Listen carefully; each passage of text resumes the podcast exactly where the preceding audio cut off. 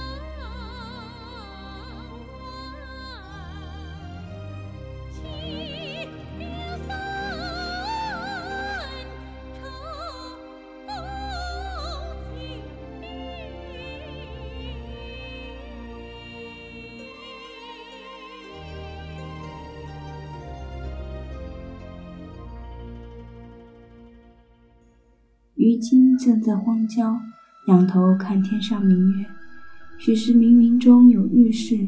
今夜之后，天下将定。那夜有出人意料的好月色，带着最后的缠绵，如水，如沙，如前尘，似旧影，铺天盖地，照定人不可动弹。他神色皎洁，不见一丝波动。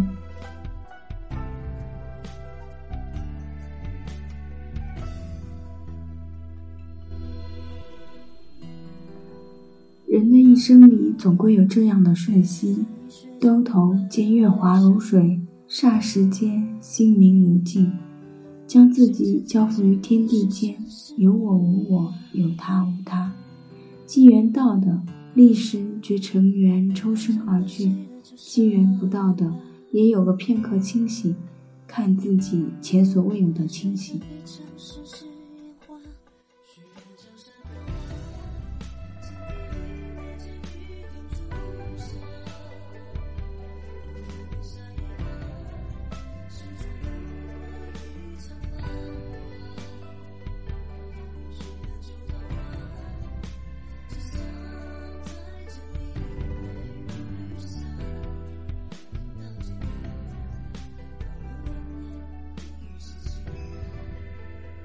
我难以断言那夜虞姬看到什么，想到什么，悟到什么。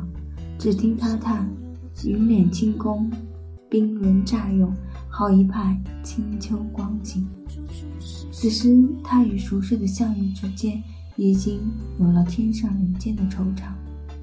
这声叹之后，就听得身后众将士如波如浪的哀叹：“苦啊！”如歌幽魂一样，不知不觉逼近面前，在耳边叹唱：“家中撇得双亲在，朝朝暮暮怕儿归。田园将芜胡不归？千里从军为了谁？沙场壮士轻生死，十年征战几人回？”歌声凄切，野火一样肆野蔓延，又如暗箭袭来，渐渐刺骨锥心。杀人如见血，他必在一旁听士兵们议论。这必定是刘邦得了楚地了，招的兵丁都是咱们的乡亲，所以唱出来的歌跟咱们家乡的腔调一个味儿。你说是不是啊？你们想啊，自从困在垓下，咱们大王天天盼着楚军来救，如今刘邦已得楚地，后援是断绝了，就剩这八千子弟兵了。是日有损伤，再加上各个思想，他哪能还有抵抗的力量？这岂不是落入危险之境喽？那可怎么办哦？依我看，咱们还是散了回家吧。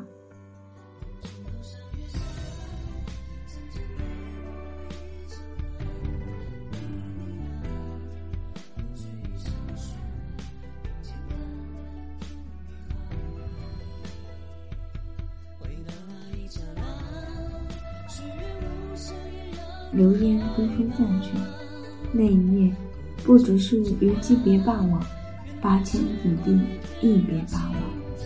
在那个路人霜寒的夜里，楚歌一起吹散了江东八千子弟兵，只一缕乡愁就勒断了楚军的意志，断送了霸王的江山。乡愁是一切温甜的药，对症者医得人心，喂药者反坏了人命。韩信用兵奇巧，他吃准了练家是楚人的通病，不为项羽一人。所以一招出就击中了他们的死穴，让江东子弟一夕之间溃如流水。项羽纵有拔山之力，亦难挽回众人归心似箭。他怪不得军心涣散，因为就连纵横天下的霸王自己，内心最害怕的也是无家可归。他曾说：“若不能衣锦荣归，便如同锦衣夜行一般。”既然自己和他们一样恋家，一样思乡，哪又能拿什么去要求别人不害怕？不，他和他们不一样，他们害怕了，还有选择的余地，或逃或战，或走或降。唯有他，可以害怕，亦没有权利害怕。这世间唯有王者是不能选择的，退就是败。谁叫他是项羽？谁叫他成了霸王？霸王自有霸王的义气。乌江岸边，他可笑看生死。天之亡我，我何度为？且急与江东子弟八千人渡江而西，今无一人还。纵江东父兄怜我而忘我，我何面目见之？彼纵不言，即独不愧于心乎？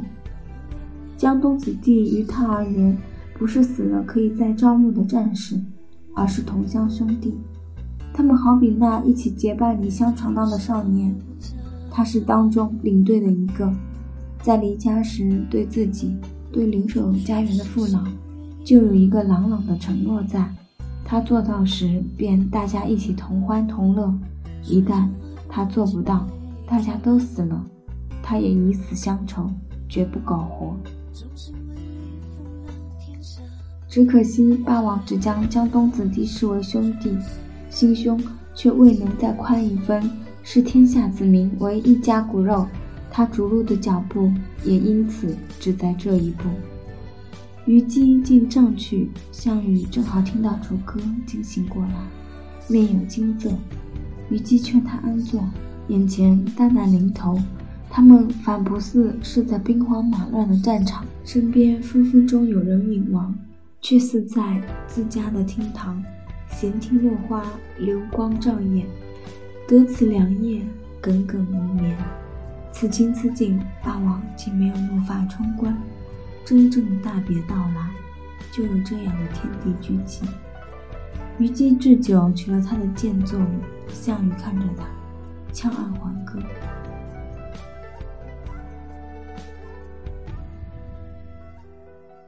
我常沉迷于他歌以气盖世的幻面感。力拔山兮气盖世，时不利兮居不适，居不适兮可奈何？虞姬虞姬奈如何？人生本来就是充满画面感的，人生太微不足道了，就像是看见窗外大雪簌簌落下，迅速覆盖一切时。这种感觉尤为明显。项羽是个很情绪化的男人，当时他陷入绝境迷乱中，虽会无意识的感愧，却还不见得彻底绝望。他料想不到自己的感愧会让美人以血践行，以命撞行。如果晓得，我猜他定然不言。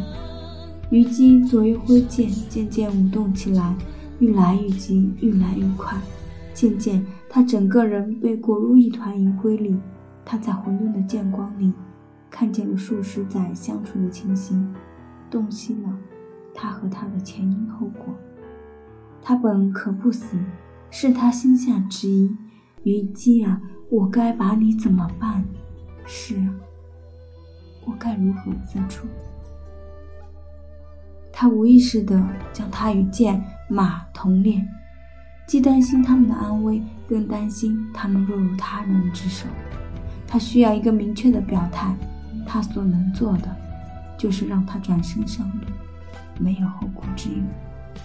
他只是这男人的附庸，胜利的点缀，高山后面掠过的浮云，或许还更重要一些吧。然而，也重要不到哪里去。一直以来，他能够在他身边留住，是因为他不贪不烦，跟随他征战沙场，历经风霜。他只想他给他一个家，只要和他在一起，哪里都可以是家。可是今朝他们就要诀别了，他要罢了，他的家也不再成个家了。侥幸他胜了，卷土重来。万一他真的坐拥天下了，他没有把握。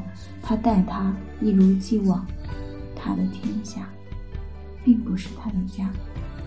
此时别去，还留得三分念想。他只会记得他待他的好，他也只会记得他待他的好。在诀别时分，他没有犹豫。其实有太多时候，女人比男人有担当，能决断。女人的内在是男人，而男人的内在是女人。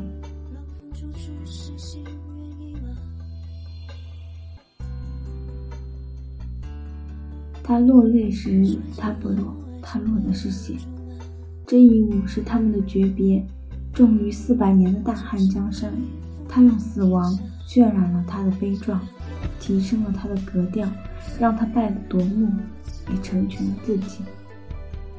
亲爱的，我在前头等你，你不久也会来的。他暗暗划过这样的心思，带着些悲悯和残忍，眼波掠过他，横剑一吻，心里却是欢喜的很。他为他们寻到了一个地久天长。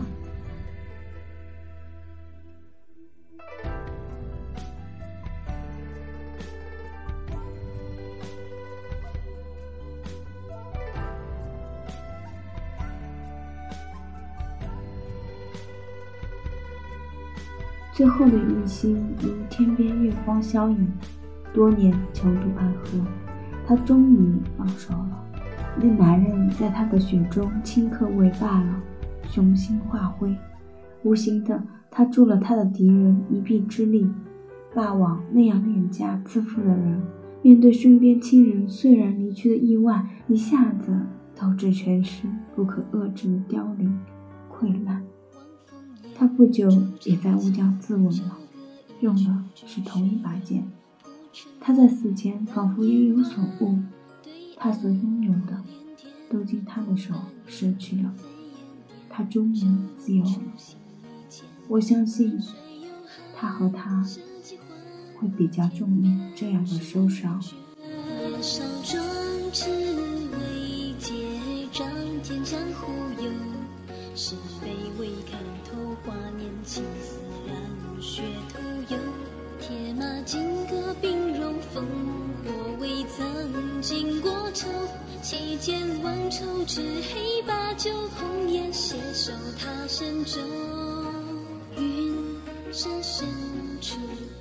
前世几愁。孤独等得百年修，却不堪回首。通天上，重相俯瞰苍穹万河楼。往事尘烟似沙，从指间流。相思水，深渊浅，红尘一梦弹指间。轮回换，宿命间，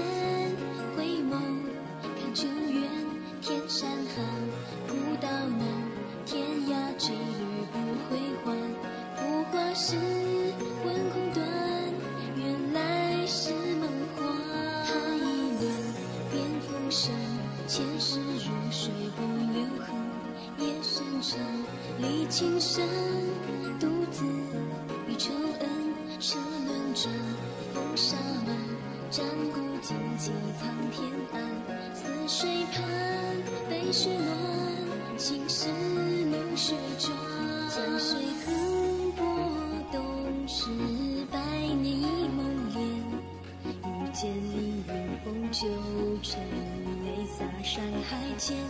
风云千变，盛世何限？初见问苍天，华夏千年，四海铺就自与龙魂去轩辕。